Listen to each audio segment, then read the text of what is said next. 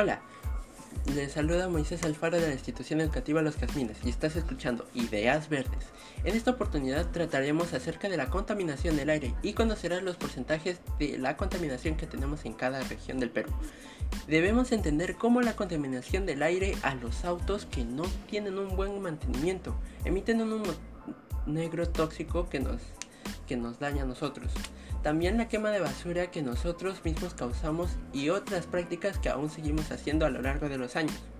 Lamentablemente estamos viviendo en una situación muy difícil, ya que en el año 2016, según el INAI, la región natural en la que en la costa es de 90,8%, en los hogares manifiesta que el aire se encuentra contaminado, seguido de la sierra con 87,3% y la selva con 77,7%.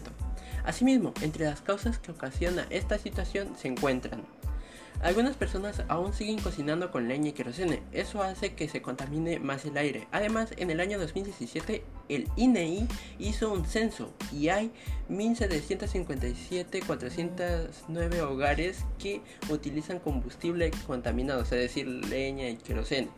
Algunas personas queman la basura porque los camiones no pasan por el distrito, ya que a veces hacen huelgas por su indignación de su pago que están siendo reducidas o les pagan muy poco. Muchas industrias botan el humo tóxico al aire y además están prácticamente al lado de la población. Pero todo esto podemos frenarlo, depende de nosotros. Entre las acciones para mitigarlo tenemos las siguientes propuestas. Podemos plantar más, más árboles para que absorban el dióxido de carbono y lo conviertan en oxígeno. Además, las ventajas que ofrecen en términos del bienestar mental derivado del contacto con la naturaleza.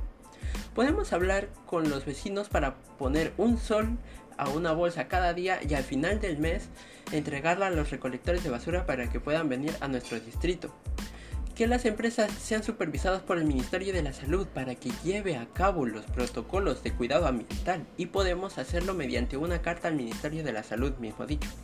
Con todo lo mencionado, estoy seguro que tú serás capaz de asegurar un, un, mejor futuro para las siguientes generaciones. Finalmente te invito a realizar las propuestas que estoy mencionando. Gracias por permitirme llegar a ti y nos encontraremos en un siguiente podcast en el programa Ideas Verdes. Y y nuestro dicho es, cuidamos nuestro ambiente y Él cuidará de nosotros.